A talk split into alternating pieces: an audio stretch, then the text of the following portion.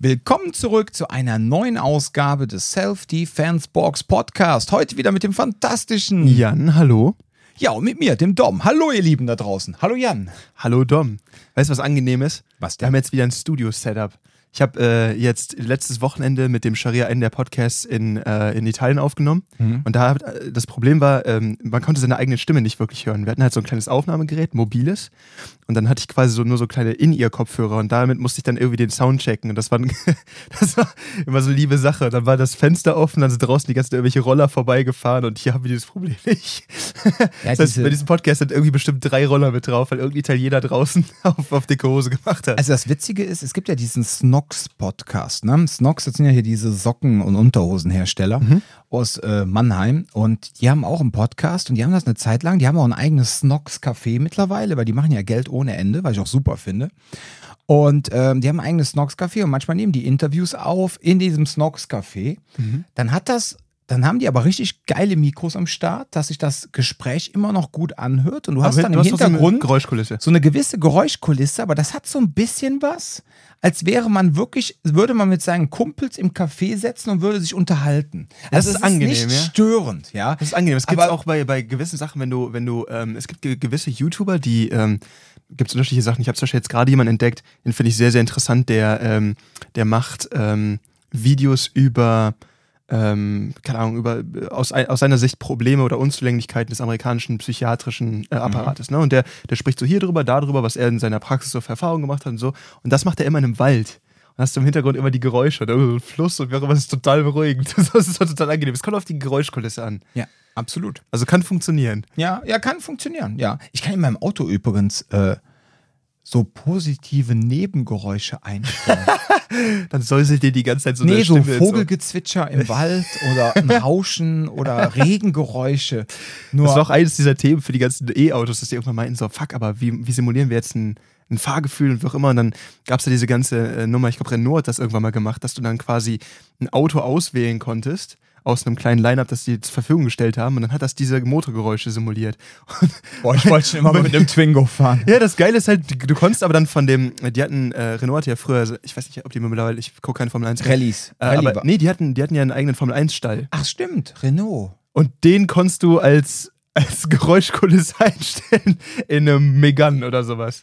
War nicht sogar Benetton früher Renault?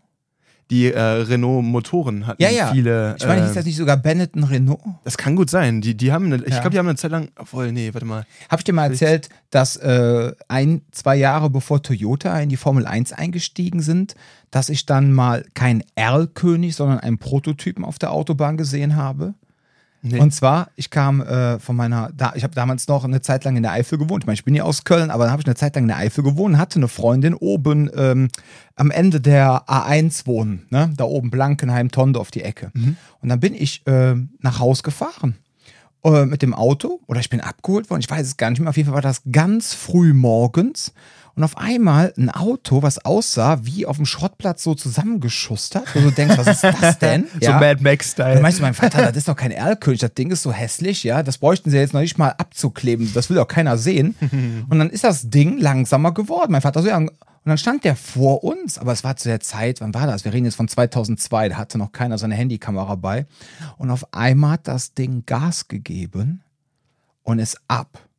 Aber es war wirklich wie ein Formel-1-Wagen. Ne? Ja. Ähm, auf dem Auto, auf diesem zusammengeschusterten Ding war auf jeden Fall ein Toyota-Zeichen. Wir gehen davon aus, weil das Toyota Formel-1-Zentrum war bei uns in Köln-Marsdorf.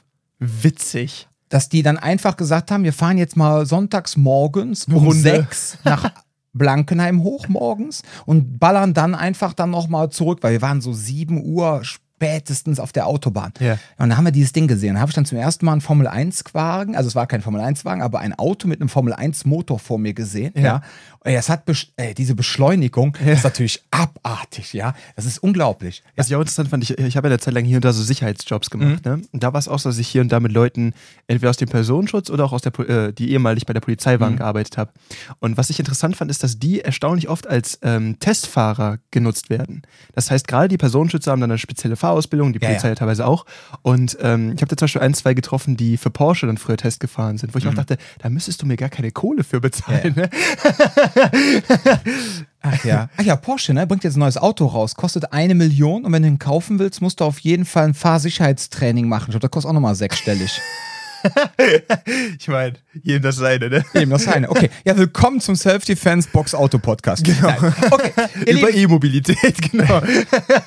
so, folgendes. Also, ähm, wir haben Fragen bekommen. Ähm, wir haben mehrere Fragen bekommen. Auf zwei wollen wir eingehen. Wir wollen mal gucken, ob wir die zwei überhaupt schaffen.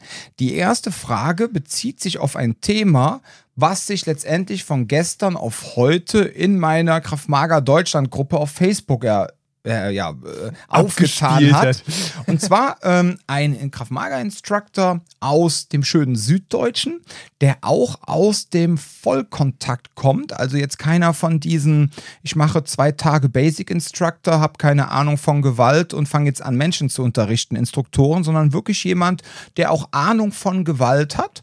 Dieser äh, hatte einen schönen Post auf Facebook gesetzt und der hat gesagt, ich liebe Zugriffs- und Festlegetechniken und trotzdem würde ich die Zeit meiner Schüler nicht so häufig vergeuden, sie zum Erbrechen einzutrainieren. Warum? In der zivilen Selbstverteidigung macht das zu Boten bringen und das Binden des Gegners einfach keinen Sinn. Im professionellen Kontext, bei behördlichen Anwendern oder bei Sicherheitsbediensteten sieht das wieder ganz anders aus. Also der gute Instructor ähm, haut zwischendurch so, ich weiß nicht, einmal die Woche so einfach mal so ein Statement raus. Ne? Und dann wird da so ein bisschen rumdiskutiert. So. Und ich fand dieses Statement halt so gut, dass ich gesagt habe, das packe ich in meine Gruppe rein und habe drüber geschrieben, absolute Zustimmung. Und dann habe ich heute Morgen die Frage bekommen, ey Dom, sag mal, wie stehst du dazu? Ich habe natürlich, wie ihr mich kennt, von gestern auf heute natürlich auch meinen Senf dazu getan. Ähm, aber man kann das natürlich nie so ausführlich schreiben. Und ich habe das Gefühl, die meisten lesen eh nur die ersten zwei Sätze, dann sind die überlastet, beziehungsweise dieser Drang, dann ihren eigenen Kram loszuwerden, ist dann so groß, dass dann gar nicht mehr so wirklich auf die Worte der einzelnen Person eingegangen wird. So, und ich finde, über das Thema kann man ruhig mal sprechen dieses Ding mit den Zugriffs- und Festlegetechniken, ja, äh, da sind wir wieder so auch so ein bisschen im Thema, dass natürlich auch Endverbraucher das manchmal total sexy finden, bei Personen zu trainieren, die über solche Skills verfügen, ja, und dass man sowas auch schon mal mit Fortgeschrittenen macht, vielleicht in einem entsprechenden Kontext oder man sagt, ey, komm, ihr seid schon so lange dabei, ja, wir haben ja auch schon Leute, die sind seit vier, fünf Jahren dabei. Wenn wir dann zu denen sagen, ey, komm, jetzt machen wir heute mal was Spezielles, ja, dann haben die einfach mal Bock da drauf. Aber das ist quasi eine Nerdstunde hier. Das, das ist dann eine Nerdstunde und nicht so, man sagt, so, willkommen zu deiner zweiten Stunde. Heute machen wir Bondage für Professionelle. das ist so schön ausgedrückt. Aus der Exekutive, ja. Genau. Ich glaube, das Problem, was man damit oft hat, ist, ähm, es gibt da mehrere Ansätze. Es kommt immer darauf an, aus welcher Perspektive das Ganze betrachtet. Wenn wir uns da jetzt eine, eine reine Selbstschutzperspektive bei äh, äh, ansehen, okay, also ähm, wir versuchen Leute dabei vorzubereiten, ähm, bei physischen Angriffen, bei Bedrohungen, irgendwo in Alltagssituationen, in wie auch immer, irgendwie so vorzubereiten, dass sie sich ähm, dass wir gewissenhaft sagen können, okay, diese Menschen sind vorbereitet, sich in so einer Situation sinnvoll verteidigen zu können oder halt einen Gegenangriff zu starten, wie auch immer man das nennen möchte, ja. Ähm, wenn wir das als, ich sag mal, die Grundlage dessen nehmen, was wir hier versuchen zu vermitteln, ist das mit diesen, ähm, mit diesen Festlegetechniken, mit diesen, mit diesen Sicherungsgriffen und sowas, in meinen Augen ein bisschen eine Falle.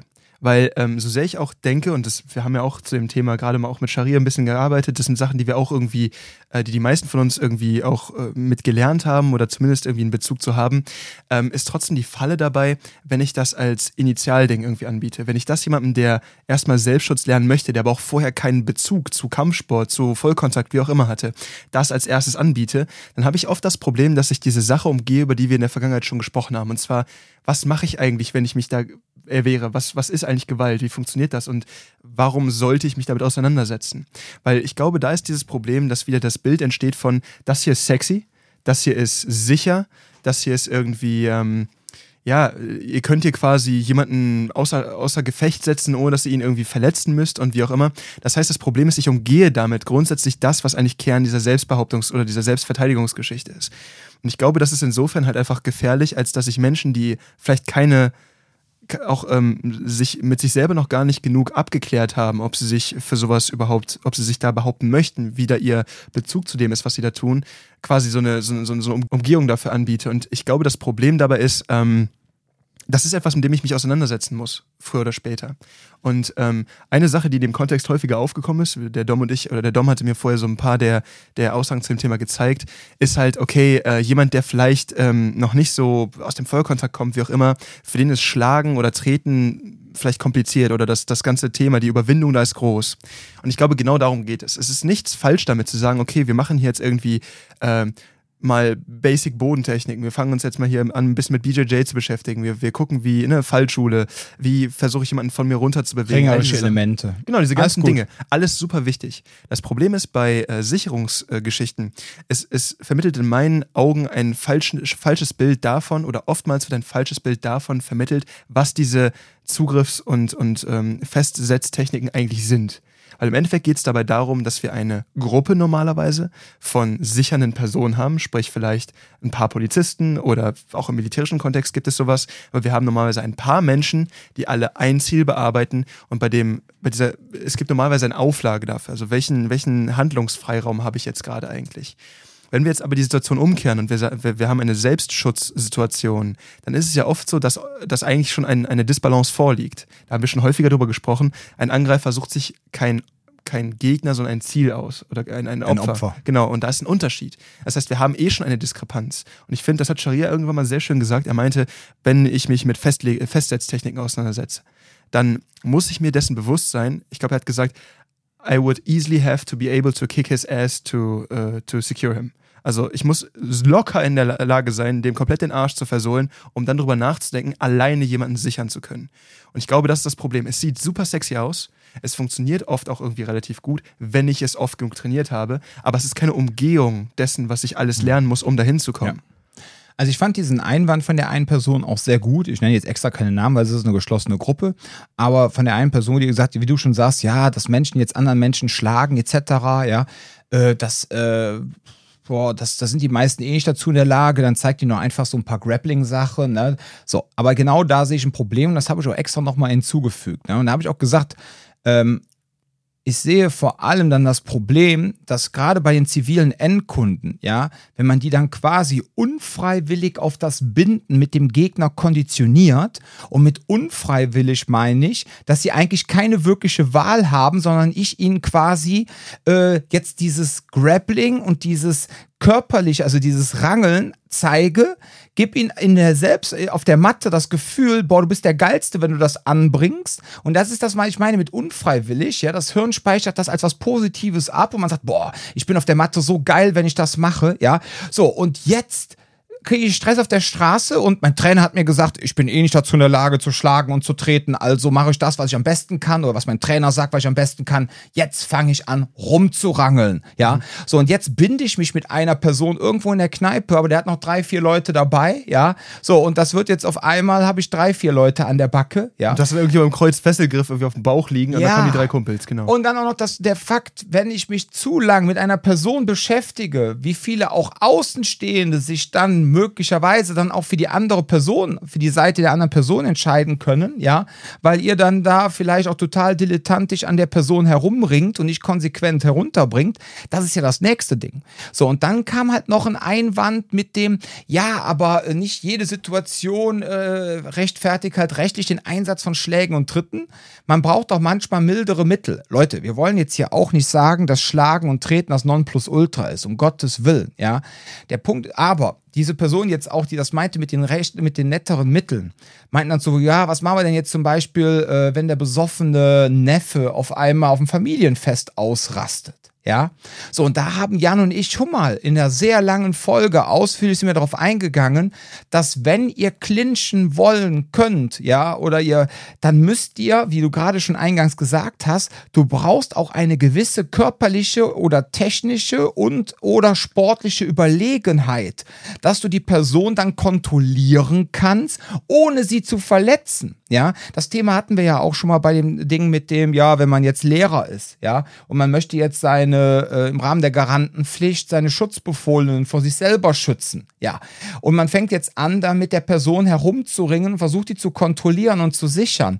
Das ist alles nett, das ist alles löblich, aber du brauchst so eine Überlegenheit in Form von Technik und oder Gewicht und oder körperliche Fitness im Vergleich zu der Person, dass du diese Person wirklich so kontrollieren kannst und sagst, okay, ich kann ihn jetzt so kontrollieren, dass es immer noch sanft ist für ihn, ja. Aber, und dann sind wir aber auch direkt, und gleich kannst du auch direkt antworten, dann sind wir auch direkt bei der Ausgangssituation, die ich hatte, grundsätzlich bei diesem Thema Zugriffs- und Festlegetechniken. Erstens habe ich angemerkt, Leute, das ist mal wieder so eine Frage nach der Definition. Ja, für mich ist nicht jede Fest, jede Kontrolltechnik auch eine Festlegetechnik. Ja, mhm. Kontrolle heißt für mich auch, dass ich jemanden mal temporär kurz festhalte und dann aber auch wieder loslasse. Aber eine Festlegetechnik heißt für mich Knie in den Nacken und hinten eine Acht auf den Rücken. Ja, so. Und da war dann auch wieder diese Diskussion in der Gruppe, wo ich so gedacht habe, oh Leute, jetzt fangen wir uns hier wieder an, äh, quasi so schon fast zu zanken. Wir sind aber eigentlich alle einer Meinung, wir sollten das nur mal klar definieren. So, und die anderen zwei Punkte, die ich angesprochen habe, und das hast du ja auch schon ansatzweise erwähnt, ist, dass dieses Thema Zugriff und Festlegetechniken, aber auch ernsthafte Kontrolltechniken, ja, vielleicht nicht ganz so sehr wie die Zugriff- und Festlegetechniken, aber grundsätzlich ist es unglaublich trainingsintensiv, ja. Und es ist eine Form von Teamarbeit. Und ja. witzigerweise haben von den Leuten, wo ich weiß, dass sie auch Polizisten sind, das soll jetzt nicht heißen, dass alle Polizistinnen aus der Gruppe dem zugestimmt haben, aber so locker ein paar, die ich kenne, haben meinen Ausführungen auch zugestimmt, weil sie einfach über den Dienst ganz genau wissen, was das für eine unglaublich intensive ja. Trainingsarbeit ist und für eine Teamarbeit. Ja, das darf man ja nicht außer Acht lassen. Ich finde, da muss man halt immer den Bezug zu dem behalten, was wir am Ende des Tages machen. Ne? Also man kann sich jetzt da auch in irgendeine Klugscheißerei und irgendwie, äh, keine Ahnung, winzig kleine Detailunterscheiderei irgendwie verlieren, aber am Ende des Tages geht es darum, dass ähm, egal wer im Rahmen des Selbstschutzes unterrichtet, seine Kunden möglichst wehrsam machen sollte. Und das, was äh, dabei gerne untergeht, ist halt ähm, ich muss halt darüber nachdenken, dass wenn ich jemanden vor mir habe, der vielleicht noch nicht an dem Punkt ist, dass er sich traut zuzulangen oder dass ich jemanden habe, der irgendwie, falls es hart auf hart kommt, immer noch einfrieren könnte, dann habe ich diese Person noch nicht an den Punkt vorbereitet, dass sie sich in meinen Augen ähm, wirksam irgendwie erwehren könnte in einer Situation, wo es knallt.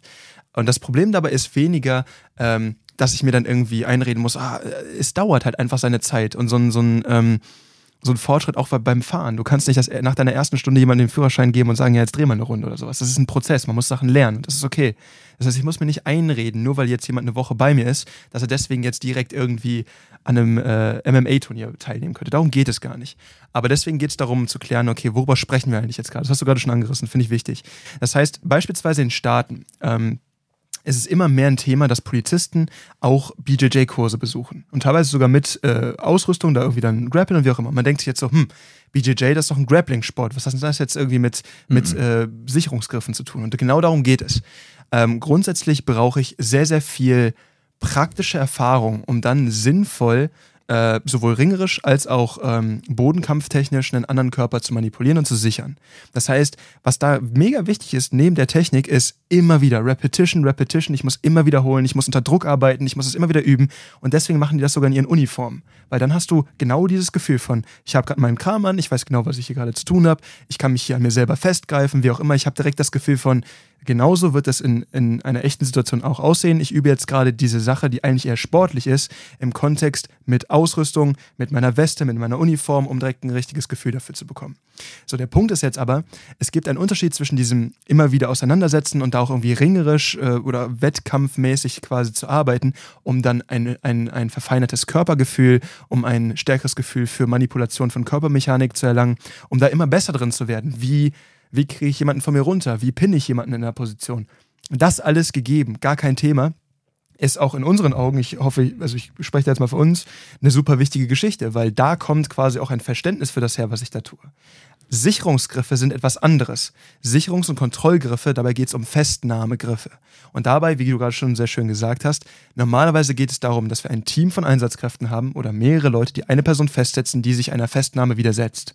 Okay, das heißt, natürlich habe ich dann Widerstand, aber ich bin automatisch schon dieser Person überlegen durch Anzahl, durch Training und eventuell durch Ausrüstung. So, und dann geht es darum, diese Person so zu sichern, dass sich das Polizeigesetz sieht da sehr anders aus als das Notwehrrecht, weil dabei geht es nicht um eine Notwehrsituation. Und wir bereiten Leute aber auf eine Notwehrsituation vor. Und da ist der Unterschied. Es geht nicht darum, Leute so zu sichern, dass ich sie irgendwie abführen kann, ohne dass mir später irgendein Disziplinarverfahren droht. Es geht darum, sich so effektiv wie möglich zu erwehren. Und das ist das, was ich meine. Wenn ich Menschen an einem Punkt habe, wo ich merke, ah, die da richtig draufhauen, hm, hm, hm, das fehlt und so, dann ist diese Person einfach noch nicht so weit, dass sie sich in diesem Kontext erwehren kann. Das ist okay, das dauert ein bisschen. Aber dann sollte ich halt nicht sagen, oh, dann habe ich hier dieses ganze andere Ding, was super aufwendig ist, was wenn ich das als ein Ding, als ein Thema obendrauf vielleicht vermitteln möchte, ist das was anderes. Aber ich sollte nicht mit Kontrollgriffen starten oder Kontrollgriffe in Anfängerprogramm reinbringen.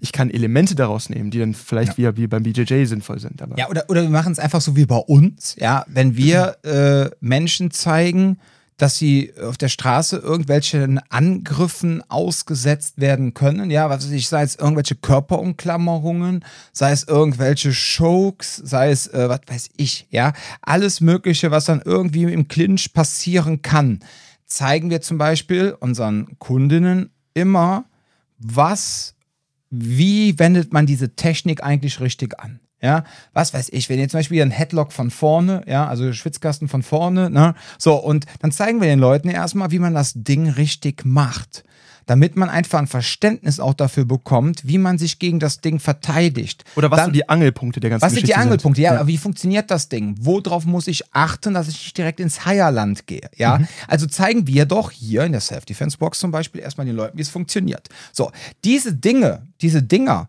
ja, im Grunde zeigen wir den Leuten schon, wie leichte Kontrolltechniken eigentlich funktionieren, ja, so ein wenig, ohne es jetzt ihnen zu sagen und zu sagen, boah, wir machen jetzt heute hier, äh, wir ziehen uns jetzt alle irgendwelche Karnevalskostüme an mit SWAT-Westen, ja, gehören jetzt zu den SWAT-Westen-Spastis, die immer in Kölner Karneval rumlaufen und jetzt fangen wir an hier mit genau. irgendwelchen BDSM-Kursen, ja, so und alle freuen sich, dass sie jetzt gefesselt werden. Nein, Leute, aber man kann den Menschen ja so Sachen zeigen. Man kann ihnen auch ein Seatbelt zeigen, man kann denen zeigen, Körperumklammerung von hinten, von vorne, ja.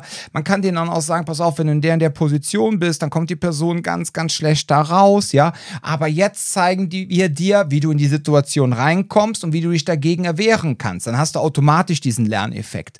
Aber, das, da habe ich auch überhaupt kein Problem mit, ne? Aber ich mache jetzt hier keine Stunde, wo ich dann irgendwelchen Zivilisten zeige, dass die darauf konditioniert konditioniert werden, Menschen herunterzubringen, sich auf den Boden zu binden und dann auch noch zu kontrollieren. Ja, das empfinde ich einfach als viel zu gefährlich, weil wenn die dann daran Spaß haben und denken, super, so umgehe ich möglicherweise das potenzielle Schlagen und Treten, falls es dann in der Situation erforderlich ist und es der Person ermöglichen würde, sich der Situation viel schneller zu entziehen. Mhm. Ah nein, jetzt mache ich meine Lieblings, jetzt mache ich meinen Armdrag und dann mache ich mein Seatbelt und dann bringe ich die Person in eine seitliche Position und dann äh, liegt sie äh, in der Embryonalstellung vor mir, dann sichere ich mit meinen beiden Knien die Schulter und die Hüfte, ich ziehe den oberen Arm unter ihren Kopf, drücke meine Brust auf ihre Seite und jetzt warte ich darauf, dass mein Kollege äh, mir weiterhilft. Ach, Moment mal,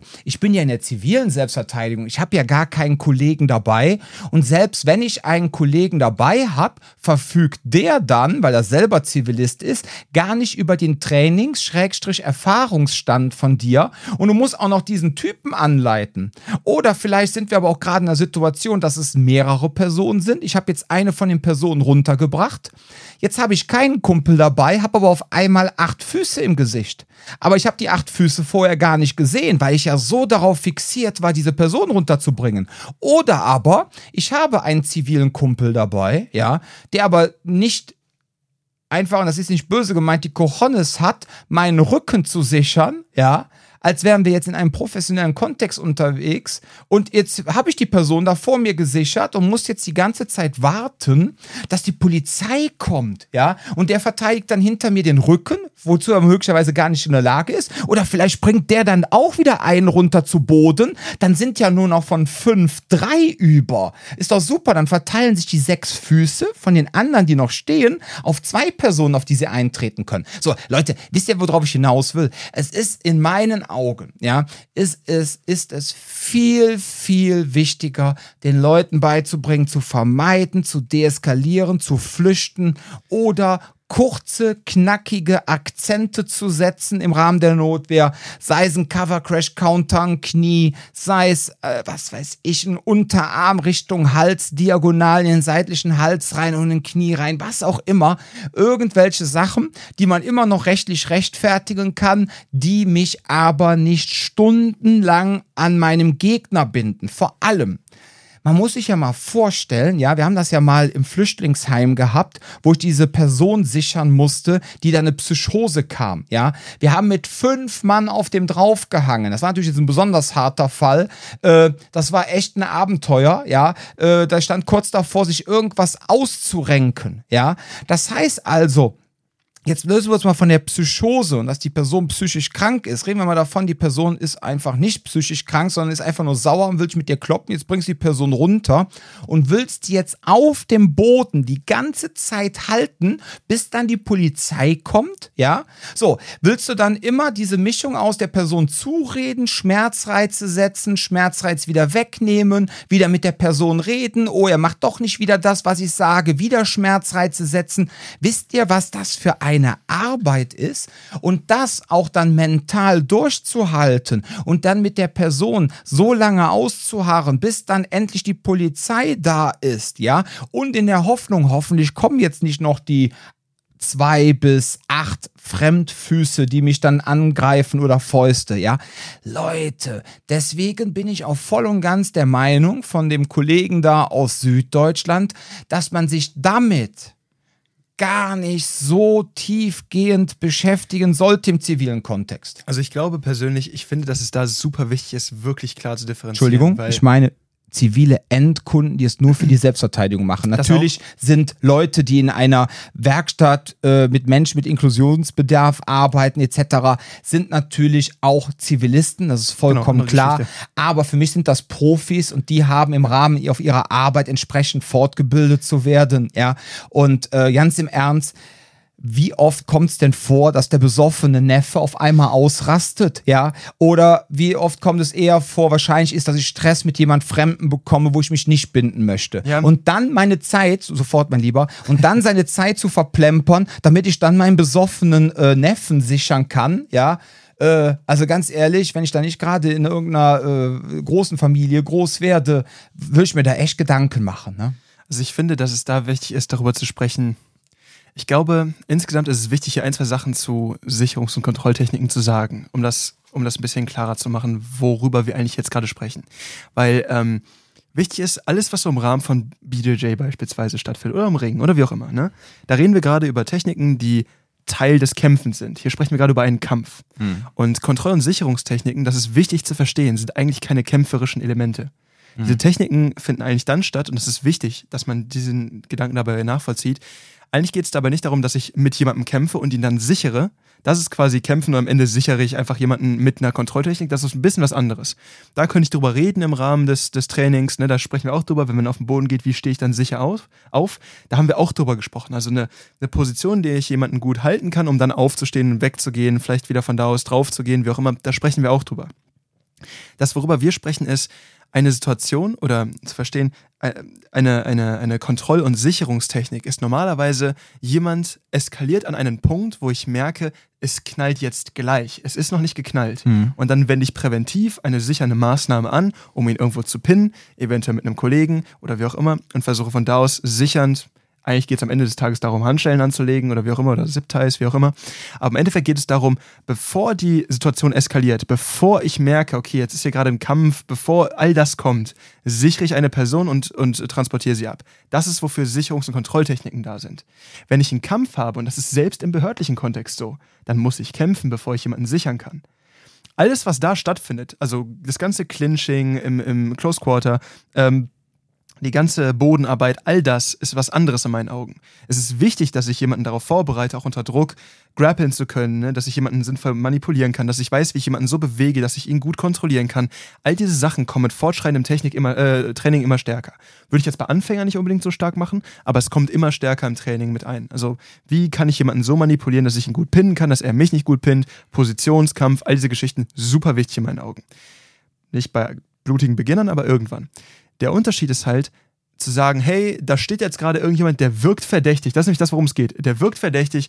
Ähm, irgendwie äh, reagiert er nicht auf meine Anfragen oder ich, ich, ich frage ihn danach, sich auszuweisen. Er reagiert komisch, wie auch immer, und ich sichere ihn. Das ist das, wofür Kontrolltechniken gedacht sind. So, oder halt, ich habe so viele Leute, selbst wenn er Widerstand leistet, dass wir alle diese Person pinnen können und ich sie dann sichern kann. So, und da frage ich mich am Ende des Tages, welchen Mehrwert hat das für den alltäglichen Selbstverteidigungs- oder Selbstschutzkontext? Kein. Man könnte halt sagen, ja gut, ne, dann ist da irgendwie eine Person, die da irgendwie jetzt äh, besoffen ist. Ich weiß nicht so ganz, ob das rechtlich einwandfrei wäre, eine Person in so einem Kontext einfach zu sichern. Weil da geht's dann wieder um, da, da kommt wieder dieses ganze Ding auf, müssen wir den Alex mal fragen, ne? da kommt dieses ganze Ja. Thema mit Freiheitsberaubung und bla Da bla. mache ich jetzt gar kein Fass auf. Weil wir gehen, wir Das gehen ist ein ganz anderer das, Drops. das ist nämlich ein, ein Bereich, wo es dann anders rechtlich wieder irgendwie äh, sehr, sehr schwammig wird. Wir reden hier ganz klar über Notwehrszenarien. Okay, das heißt, ihr merkt, eine bevorstehende Gefahr oder eine akute Gefahr muss gebannt werden. Mhm. Und da reden wir nicht über Control und äh, über Control und Restraint. Das ergibt in diesem Kontext keinen Sinn, weil das sind, das sind äh, Techniken, die dafür da, da sind, dass überhaupt keine Gefahr aufkommt, dass ich jemanden vorher verarbeite. Wenn ich kämpfen muss, bringt mir Control und Restraint nichts. Dann muss ich grappeln, dann muss ich ringen, dann muss ich schlagen, treten, wie auch immer. Und grappeln und ringen ist leider technisch super, super, super aufwendig. Du musst ja auch die Distanz überbrücken, je nachdem. Wenn Das du jetzt auch. in der Situation bist, du bist eine Sicherheitskraft und jetzt ist jemand, der greift da Personen an oder greift dich an und der kommt dir jetzt nicht direkt so nah, dass du weißt, nochmal sofort die Person äh, takedownen kannst oder sonst was, dann musst du ja auch irgendwelche kämpferischen Skills haben, um die Distanz zu überbrücken, um dann die Person dir zu holen. Ah, der wird aus dem, aus dem, aus dem Sprint ge- getackelt. Genau, wir machen einfach, ja. Nee, da gibt's, aber das ja, da eine gibt es andere- einige Videos, aber das ist ein anderes. aber Aber, da das gibt's ist aus einem anderen Winkel. Das kommt dann meistens Ja, ja, nicht frontal, sondern hinten, ja. eine Person macht äh, Stress, die steht von einer anderen Person und dann wird er von der Seite oder von hinten Ja. weggetackelt. Ne? Von vorne wegtackeln, äh, da bleibt ja keiner stehen. Seltener, ja. Ja, Aber das selten. meine ich halt, der, der, der, das ist wieder kämpferisch. Ne? Ich habe jemanden, den- mit dem ich mich auseinandersetzen muss. Und da ist halt der Punkt, das, was ja eigentlich jetzt gerade gesagt wird, von wegen, hey, Leute, die eigentlich diese Kompetenz zum Kämpfen noch nicht erreicht haben, da, für die ist aber dieses ganze Ding, wenn die Aussage ist, ja, ja, wenn ich kämpfe, dann möchte ich diese Person aber sichern können. Ich glaube, jemand, der nicht in der Lage ist, jemanden zu schlagen, zu treten, wie auch immer, sich auf diese Art und Weise zu behaupten, ist in meinen Augen vielleicht auch nicht in der Lage dazu, jemanden grapple-mäßig zu verarbeiten, gerade unter diesem Druck. Und deswegen sehe ich da irgendwie so ein bisschen das Problem mit, ähm, wenn dann eine Sicherungstechnik quasi als Abschluss fürs Grappeln irgendwie gewertet wird. Dann wird gesagt, so, das ist für Anfänger. Oder auch gerade im Raum von Mhm. gezielt, da haben wir auch schon drüber gesprochen, diesen Mythos Frauenselbstverteidigung und dann, oh, BJJ ist eigentlich alles, was er braucht. Hm, sehen wir ein bisschen anders. Und da kommt genau dieser Gedanke halt mit bei rum. Ne? Ich muss wieder so viel, ich muss, ich brauche wahnsinnig viel Kraft. Ne, das habe ich jetzt gerade auch festgestellt. Ich habe jetzt vielleicht so sieben, acht Kilo Muskelmasse zugelegt über die letzte Zeit durchs, durchs Training.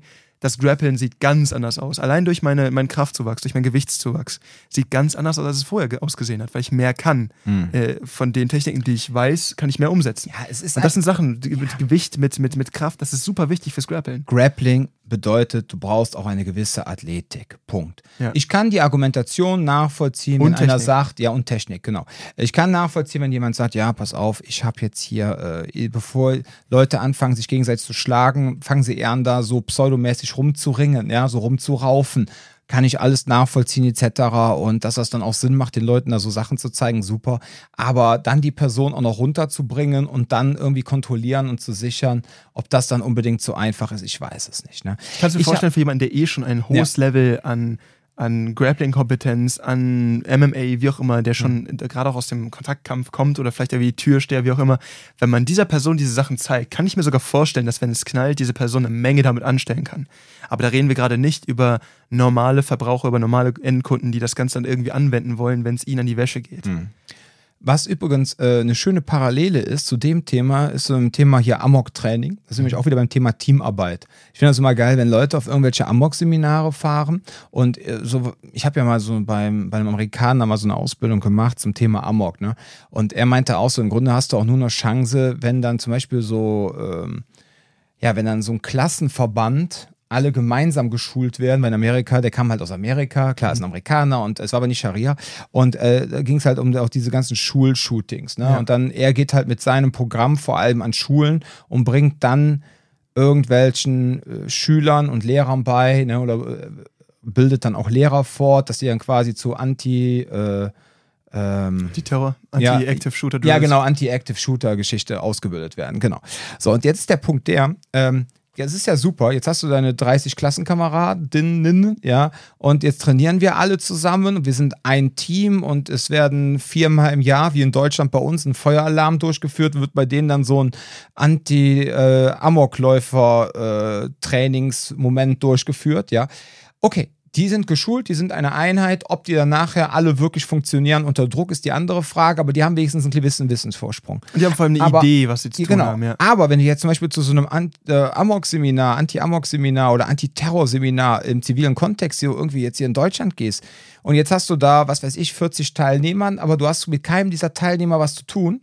Und jetzt bist du in irgendeinem Ort, wo sowas vielleicht mal passieren sollte und du bist der Einzige mit diesem Wissen, ja, äh, dann hast du aber kein Team hinter dir. Ja, und als Team ist so eine Situation wesentlich besser zu Ja. erledigen. Und ja, finde ich schwierig. Ne? Also muss ich ganz klar sagen. Und äh, ich bin, wie gesagt, das Thema, ja, das Thema Trainingsintensität und das Thema kein Team, fehlende Teamarbeit ist für mich einfach so mit der, schwer, der, der schwerwiegendste Punkt an der ganzen Geschichte.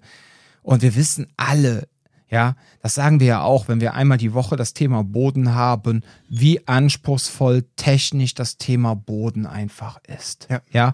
Und es ist Wir haben ja selbst im, durchaus so eins, den anderen Trainer, der auch echt da von, der aus diesem Bereich kommt und deswegen auch so ein Hintergrundwissen zu dem Thema hat. Aber auch da, du brauchst so viel Erfahrung auf der Matte, damit du das vermitteln kannst und weißt, was funktioniert und was nicht. Absolut. Und dann kannst du auch nicht sagen, so jetzt machen wir hier eine Anti-Ground-Fighting-Geschichte und steckst die ganze Zeit Ringer. irgendwelchen Leuten Finger in die Augen. Ne? Guck mal, schönes Beispiel ist doch jetzt deine Schwester. Du und deine Schwester, ihr wart doch bei unserem ICCS-Wochenende in Genua, ja.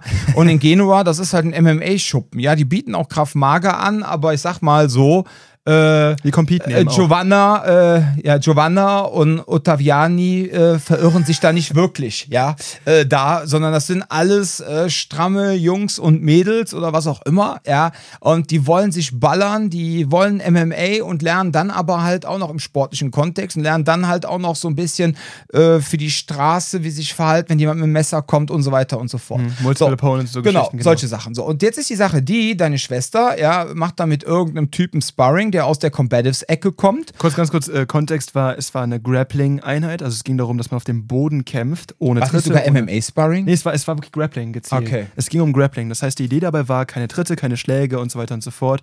Ähm, Annika ist mittlerweile halt wegen der ICCS-Geschichte in der Competition-Vorbereitung fürs Grappling, also für BJJ und ist deswegen im Moment technisch unglaublich fit und auch krafttechnisch. Ja, ja. So, und Tut wurde halt was. von diesem äh, Combative-Kämpfer da sehr stark unterschätzt. Und dann ging es halt auf den Boden, die haben eine Runde angefangen zu grappeln. Und er war so überfordert mit der Situation, dass er ständig versucht hat, seine Finger in ihre Augen zu bringen, Ja. was halt nicht geht im Grappling. Also Ja, halt, was A, A verboten ist, aber B hat das auch gar nicht hinbekommen. Und er Ja. hat sich so darauf konzentriert, ihre wunderbaren Augen zu treffen, dass sie dann aber schon wieder zwei Schritte weiter war. Während er versucht halt dann so ein kleinteiliges Ziel zu treffen, hat sie dann weitergearbeitet und hinausgeschoben oder Ende des sonst was Tages gemacht. eigentlich irgendwie die äh, Ja. ja. Marsch ge getappt am Ende des Tages. Ne? Der Ja. ist so oft irgendwie dann da abgemacht. Aber man muss auch ganz worden. klar sagen, jetzt kann man natürlich sagen, ja, der hat ja auch extra nicht fest in die Augen zugestoßen. Aber das, was Annika mir gesagt Nee. hat, der ist gar nicht wirklich dran gekommen, so richtig, ja. Der hat immer versucht, so die Augen zu treffen und so weiter. Sie hat das weggeschlagen und hat sofort weitergemacht. So. Vor allem, du schließt ja dein Auge. Das ist ja nichts, wo du dich reinpieksen lässt. Ne? Dabei bist du in Bewegung. So ein Ziel zu treffen ist super schwer. Dazu Ja. macht sie es kleiner, das Ziel. Es Also, ist ja nicht wie Bob, der jetzt einfach da steht und sagt, bitte drück mir meine Augen ein, ja. Dafür hast du ja 750 Euro bezahlt. Also, yeah. So, das ist aber das Ding, ne? Ja.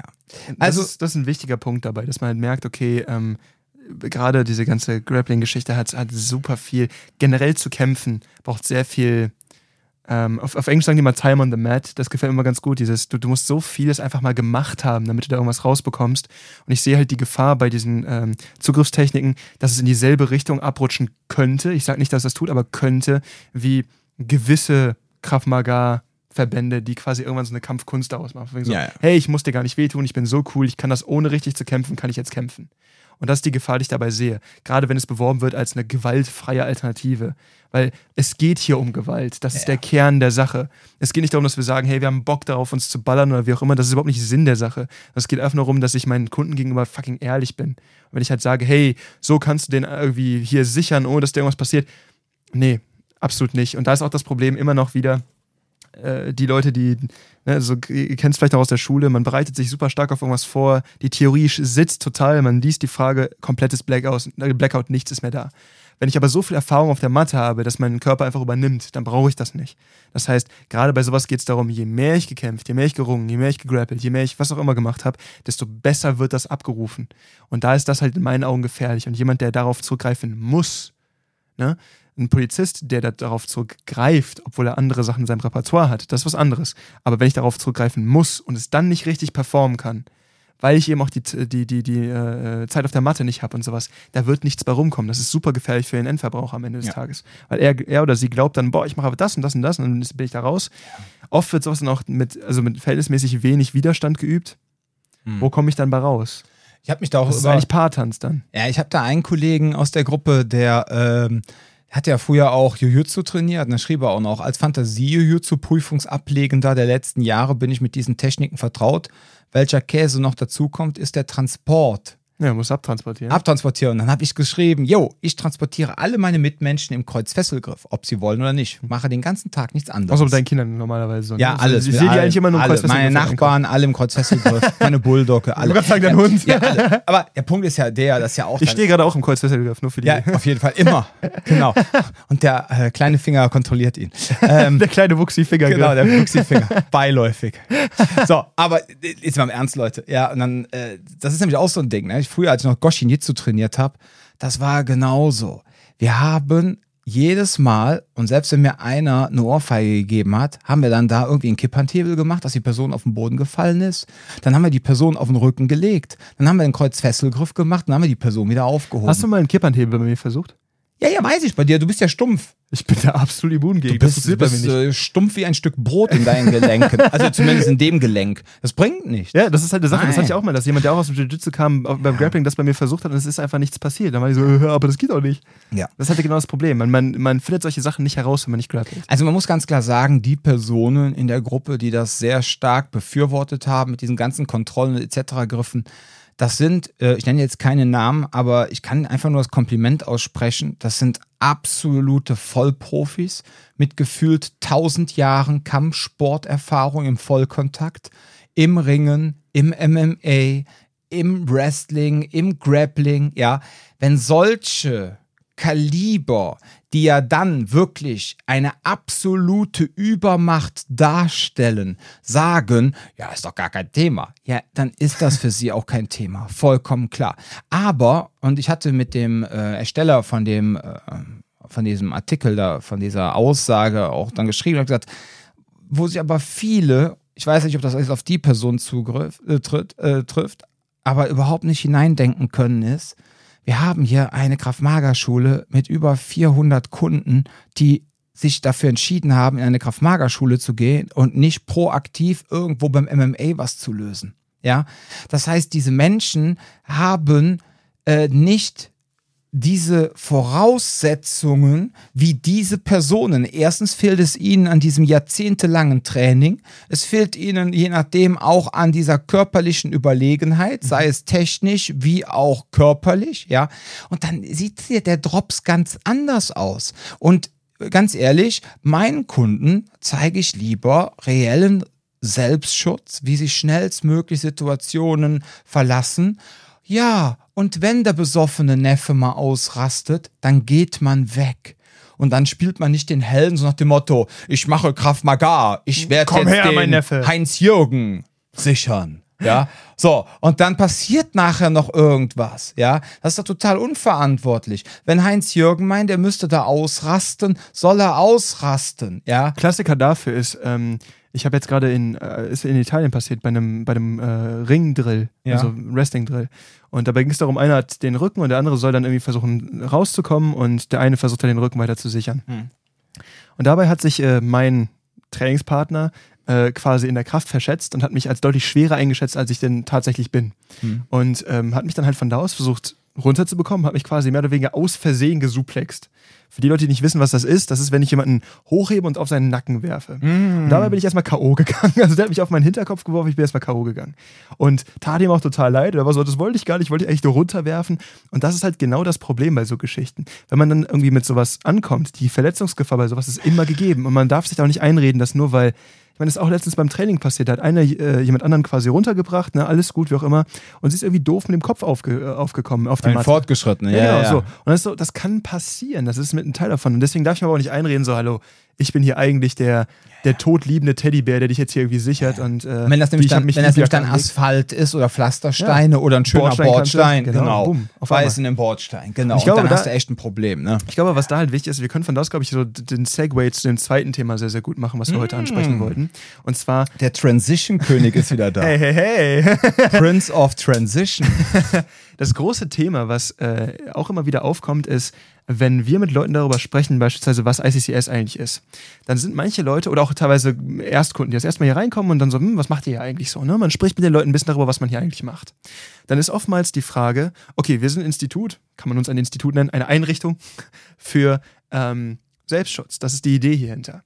Aber gerade wenn ihr in die fortgeschrittenen Kurse geht, das ist in den Anfangskursen genauso, aber in den fortgeschrittenen Kursen erst recht, und es wird dann noch mehr so, sind viele Kampfsport-basierte Elemente mit drin, weil ICCS am Ende des Tages sehr, sehr MMA-basiert ist. Und eine Sache, die dabei oft aufkommt, ist eine Verwirrung ob dieser Einbringung. So, warum sollte, sollte ich hier Kampfsport trainieren, wenn ich doch am Ende des Tages auf der Straße kämpfen möchte? Hat das überhaupt eine Transferleistung? Warum? Und vor allem, wenn wir halt darüber sprechen, naja, da gehört irgendwie mehr zu, als einfach nur das, ne, das, das was, was du im Ring machst. Und irgendwie ist das nicht alles, wenn ihr Vollkontakt macht. Warum macht ihr dann so viel von diesen Elementen irgendwie auch mit im, im Unterricht? Ne? Also letztens zum Beispiel noch gehabt, irgendwie Pummeling. Ne? Beim Pummeling ist dann so die Frage, das ist eine Übung, bei der ich quasi in einer ähm, 50-50-Position stehe. ringerisch. Genau, du bist in einer 50-50-Position und du willst in einen Double Underhook und dann startest du in einem Overhook und in einem Underhook, der andere ist auch in einem Double, in einem Underhook, in einem Overhook und dann versucht ihr gleichzeitig in den Double Underhook zu kommen. So, und der jeden, der jetzt sagt- 50-50-Position. Und für, jeden, der jetzt sagt, so, und für jeden, der jetzt sagt, Danke. für jeden, der jetzt sagt, was labert der Dom da eigentlich? Genau das ist der Punkt bei der ganzen Geschichte. Und die Leute stehen auch auf der Trainingsmatte oft und fragen sich so, was machen wir da jetzt gerade eigentlich? Warum machen wir das eigentlich? Ja, und dann musst du einen Kontext herstellen. Dann musst du den Leuten erklären können, warum wir das machen. Ne? Genau, und das mache ich da, das machen wir jetzt nochmal ganz genau, aber das ist der Ja. Gedanke dabei.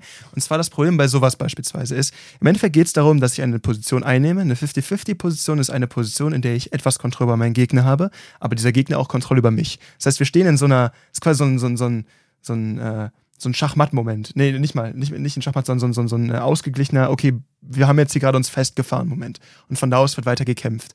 Und ähm, die, ähm, die Idee dabei ist halt, dass wir sowas zum Beispiel eintrainieren, damit man an der Position ankommt aus einem wirren Handgemenge. Okay, also die Idee dabei ist halt, wir versuchen diese ähm, kampfsportlichen Elemente mit ins Training zu integrieren, damit ihr aus einer unübersichtlichen Situation eine übersichtliche machen könnt. So. Und das ist halt genau das Gegenteil von diesem Gedanken mit, hey, wir haben hier diese festliegende Technik, du gehst einfach hin, bei diesen Kontrollgriffen beispielsweise, ich mache A, B, C und dann passiert das.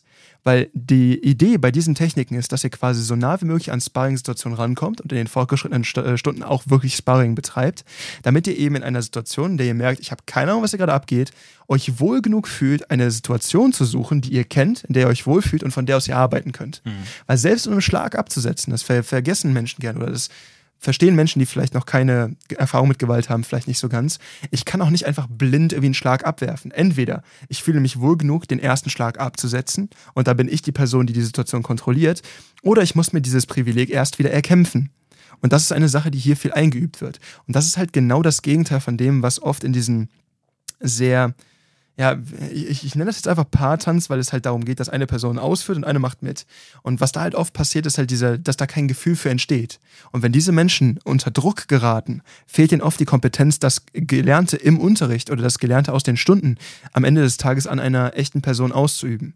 Und dafür sind diese Drill-Sachen da. Deswegen machen wir das hier viel. Das heißt, die Idee dabei ist, dass wir sehr viel wettkampfsportliche Sachen nehmen, aus dem einfachen Grund, dass was da was damit aufgebaut wird, also diese, diese Idee von, ich kontrolliere gerade irgendwie möglichst Chaos. Das Problem ist, in einem Ring haben wir den Vorteil, wenn du und ich jetzt in den Ring gehen und wir, äh, wir einigen uns darauf, eine Runde MMA zu kämpfen, kann hm. ich davon ausgehen, dass du ein bisschen boxen kannst, dass du ein bisschen ringen kannst und dass du ein bisschen grappeln kannst. Was, was du davon jetzt wie gut kannst, ist jetzt offen. Aber das hast du alles irgendwie schon mal gesehen, sonst wirst du nicht mit mir MMA kämpfen. Und wenn ich jetzt auf der Straße bin, weiß ich um diese Fertigkeiten meines Gegenübers nicht. Das heißt, der Unterschied dabei ist, ich kann mich nicht so sehr darauf einstellen, was da kommt. Das hatte ich schon mehrfach beim Boxen, dass ich manchmal gegen Leute gespart habe, die zwar irgendwie sich kloppen und ballern konnten, aber die nicht so richtig viel Technik hatten. Und die Gefahr bei solchen Menschen ist immer, ähm, dass dadurch, dass die so unkonventionell kämpfen, musst du erstmal an einen Punkt kommen, wo du vorhersagen kannst, was jetzt eigentlich genau passiert. Das ist einfacher, wenn ich jemanden habe, der ein höheres Level hat. Wenn ich gegen jemanden kämpfe, der ein höheres Level hat, wird mein, mein Level an Kämpfen auch besser. Das ist ganz interessant, das habe ich häufiger be äh, beobachtet. Jetzt ist aber der Gedanke dabei, wenn die Situation komplett unübersichtlich ist und ich eben nicht weiß, was gerade auf mich zukommt, dann muss ich in der Lage sein, aus dieser unübersichtlichen Situation eine übersichtliche Situation zu schaffen. Dann können wir übrigens wieder über Sicherungsgriffe sprechen. Das ist ein ganz anderes Szenario. Wenn ich so gut bin, dass ich das herstellen kann, können wir auch wieder. Ja, aber dann bist du wieder überlegen. Dann bist du wieder das in der überlegenen Position. Das ist ja das, was Dafür ich eben meinte ich mit den Herren, die so super duper sind. Ja? Genau. Aufgrund von jahrzehntelangem harten Training und einfach technischer Perfektion und auch ja. körperlicher Fitheit. Ja? ja. Punkt. Aber der Punkt ist halt der, das ist auch einer der Gründe, warum wir jetzt im äh, Kraftmager Basic halt auch nicht so intensiv mit diesen Kampfsportelementen anfangen, weil wir halt da erstmal anfangen und sagen, pass auf, wir machen jetzt erstmal so die Grundlagen, die Vitalpyramide, die ganzen psychologischen Sachen. Also ich sage mal so, diesen ganzen, diese Essenz, Combatives etc. Mit aber, wenn wir dann irgendwie körperliche Dinge machen mit Greifen, Packen etc., bauen wir dann natürlich schon ICCS-Elemente genau. mit ein, damit die Leute halt schon mal so ein bisschen dran gewöhnt werden, weil ich will jetzt auch nicht anfangen, wie früher manche Wing Chun-Anbieter das gemacht haben. In dem einen Raum hat man die coolen, hat man die, die Standard-Wing Chun-Sachen Sachen gelernt und wenn man dann mehr bezahlt hat im Monat, durfte man hinter den Vorhang und hat dann auf einmal die effektiven Sachen gelernt. Wobei ich mich manchmal frage, was das sein soll. Aber du weißt, was ich meine, ja. Oder, ähm, nee, du lernst jetzt erstmal die ersten fünf Schüler gerade irgendein Bullshit und ab dem sechsten Schülergrad bist du dann auserwählt und hast dann genug Geld bezahlt, dann zeigen wir dir coolere Sachen. Genau. So, und die aber gar nicht auf die ersten fünf Schüler gerade möglicherweise aufbauen sollst. Das gibt's ja alles. Und das ist halt Bullshit, ja. Deswegen versuchen wir natürlich, das so zu machen, dass sich halt Menschen, die keine Gewalterfahrung haben, so langsam an das Thema herantasten können. Total angenehm und werden dann quasi so langsam in dieses fortgeschrittene Training hingeführt, dass sie dann auch anfangen mit straßenbasiertem oder im Straßenkontext Kampfsport einzusetzen, mhm. um halt auch eine gewisse Sicherheit zu haben. Schönes Beispiel, ich habe jetzt eine neue Personal Trainingskundin, ja, die sagt zu mir, sie hat jahrelang äh, verschiedenes Kraftmager trainiert, sie hat Kickboxen trainiert etc. Sie kommt jetzt aber zu mir, weil sie einfach das Gefühl hat, dass sie nie gelernt hat, diesen Transfer zum Kämpfen. Mhm. Sie möchte handlungsfähig werden. Sie hat nicht das Selbstbewusstsein in den Jahren entwickelt, dass sie sagt, pass mal auf, ich will jetzt unbedingt, ja, ähm, so ein Selbstbewusstsein entwickeln, dass ich auch, wenn es drauf ankommt, kämpfen kann. Mich durchbeißen. Ja, ja, so. Jetzt versuchen wir natürlich, die, die hat die ganzen Basics drauf. Jetzt fangen wir natürlich an, das so zu erarbeiten, dass wir diesen Übergang, diese Transition ja. zum Sparring, ja. auch zum sportlichen Sparring einfach hinbekommen. Weil das, das auch in einem SV-Kontext, ja, weil ja. das auch in einem SV-Kontext einfach helfen kann. Und sie ist für mich jetzt einfach eine fortgeschrittene Anfängerin oder vielleicht sogar eine äh, eine äh, eine fortgeschrittene, äh, eine beginnende fortgeschrittene und die möchte einfach kämpfen lernen so und dann zeige ich ihr jetzt, wie man das boxerisch macht. Ja, natürlich werden wir jetzt nicht anfangen mit sauberen olympischen Boxen, aber so auch so Drills, ne, was wir auch im ICCS machen mit diesen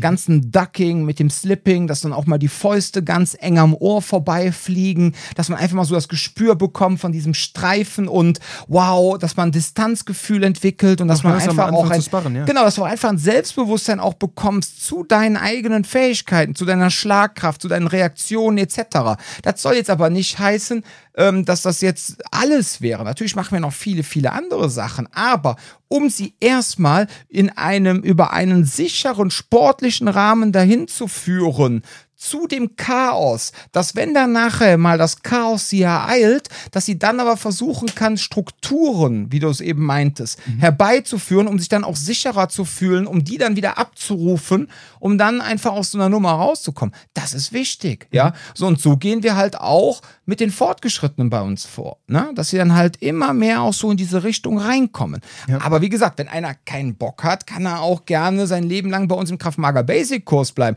Das ist genauso gut. Vor allem, da lernt man dann halt schwerpunktmäßig halt dann eher das Vermeiden, ja. Natürlich lernt man sich auch körperlich zu erwehren, aber es geht natürlich dann nicht so tiefgehend wie bei den Fortgeschrittenen. Aber ich sag mal so, sich selber zu schützen, lernt man auch im Kraftmager Basic, ja. Naja. Ach, nee. Ich finde, das ist Was einfach für eine Diskussion. Es ist halt so ein Thema, ähm, man kann halt leicht jetzt irgendwie von außen drauf schauen und ähm, ich, ich merke halt, zwei Sachen passieren oft. Man hat manchmal Stimmen, die wirklich einfach keine Ahnung von dem Thema haben, die sich trotzdem dazu äußern.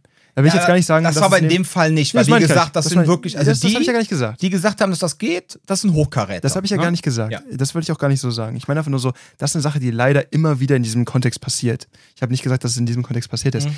Das andere, was passiert ist, und das ist, glaube ich, was hier eher passiert, ist, dass Leute, die eh schon Nerds in dieser Materie sind, dann das Problem haben, dass dann über so Kleinigkeiten diskutiert wird und man dann quasi aber damit auch quasi den Bezug zu allen Menschen verliert, die die gar keine Erfahrung bei dem Thema haben. Und ich glaube, das ist eine Sache, die häufig passiert, wo Menschen, die dann quasi gerade suchen, okay, was möchte ich mir denn jetzt gerade eigentlich raussuchen? Wo möchte ich denn hingehen? Was möchte ich mir angucken? Als jemand, der noch nie Kontakt damit hatte, Mhm. dann gibt es das, dann gibt es das, die feuern alle gegeneinander und am Ende des Tages merkt man nicht so, was sind die Gemeinsamkeiten, die die eigentlich alle haben, die eigentlich gut funktionieren. Ja. Und dann ist halt die Frage, ne, wenn ihr auch Sicherungstechnik machen wollt, ne, wie gesagt, das haben wir hier auch schon gemacht. Das ist kein Thema, nur es ist kein schwerer Fokus bei unserem Training. Mhm. Und da ist halt dieser Punkt, am Ende des Tages hast du oft Menschen, die, äh, wo, wo dann gerne so ein, so ein, so ein ja, da, da passiert dann so, so, so, so kleinkarätige Auseinanderziehung. Und am Ende des Tages geht es halt darum, lernst du vernünftig kämpfen oder nicht. Wenn du dabei ein bisschen Sicherungstechniken reinwirfst, ist okay, solange das Training darauf nicht aufbaut. Und ich glaube, das ist so der Takeaway aus der Folge heute, dass es halt darum geht, Absolut. als solange ihr kämpfen lernt, ist es scheißegal, was ihr noch dazu macht. Es geht nur darum, dass ihr wirklich verlässlich kämpfen lernt. Wenn ihr in eurem Training merkt, es wird sich auf sowas verlassen und das ist quasi das Mittel der Wahl, was ihr in die Hand bekommt und ihr habt wenig Kontakt, ihr habt wenig Erfahrung mit dem Auseinandersetzen mit anderen äh, Leuten. Also es gibt wenig ähm, mit Druck Training, obwohl ihr schon anfangt, ein bisschen fortgeschrittener zu werden, dann ist das eine Sache, wo man sich wirklich fragen sollte, wo bin ich hier gerade eigentlich gelandet? Ihr müsst es natürlich auch wollen. Geht bitte zu eurer trainingsgebenden Person und sagt, ich würde jetzt gerne den nächsten Schritt machen. Ne? Bei uns hat man halt schön die Möglichkeit auch, wir haben ja extra dieses einmal die Woche dieses Sparring, dass Personen halt zum Sparring kommen können und können dann locker flockig ähm, ja so an das Sparring herangeführt werden, damit sie dann auch irgendwann sagen können, wenn sie das dann regelmäßig machen, also Kraftmager Basic, Fitnessboxen und Sparring, dass sie dann halt irgendwann auch ins Kraftmager Advanced gehen. Dann sind sie eigentlich ganz gut vorbereitet und dann immer dran denken, ihr Lieben da draußen, also falls jetzt irgendwelche Kunden von uns zuhören, es wird halt nie so heiß gegessen, wie es gekocht wird. Ne? Und äh, unsere ganzen fortgeschrittenen Trainer sind da wirklich total nett und führen euch da wirklich schön an den Druck heran, dass ihr auch da schön wachsen könnt. Ja. Hast du was auf dem Herzen, Schatzemann? Ich bin total glücklich. Ja, ich auch. Dann, ihr Lieben da draußen, ich hoffe, euch hat die Folge gefallen. Falls ihr noch Anregungen habt oder alles ganz anders seht, sagt mir Bescheid, schickt mir eine Mail, was auch immer. Ihr wisst, wie ihr mich kontaktieren könnt. Ansonsten wünsche ich euch, ich wollte schon sagen den Frieden, aber äh, Den Frieden auch. genau, den Frieden, äh, Gesundheit Die und, Macht sei mit euch. Genau. Und äh, passt auf euch auf. Jetzt sagst du eigentlich noch was. Nein, du bist doch nicht. Wieso? Ich habe da jetzt gesagt. Passt auf euch auf, bleibt gesund Aber ich hab- und bis zum nächsten Mal. Nein, nein, nein, nein. Okay, nochmal. Also, Das aber ich habe doch gesagt, bleibt gesund. Nein, hast du nicht gesagt. Du hast Nein? gesagt, passt auf euch auf. Okay, dann passt auf euch auf, bleibt gesund und Bis zum nächsten Mal. du hast so einen inneren Monk.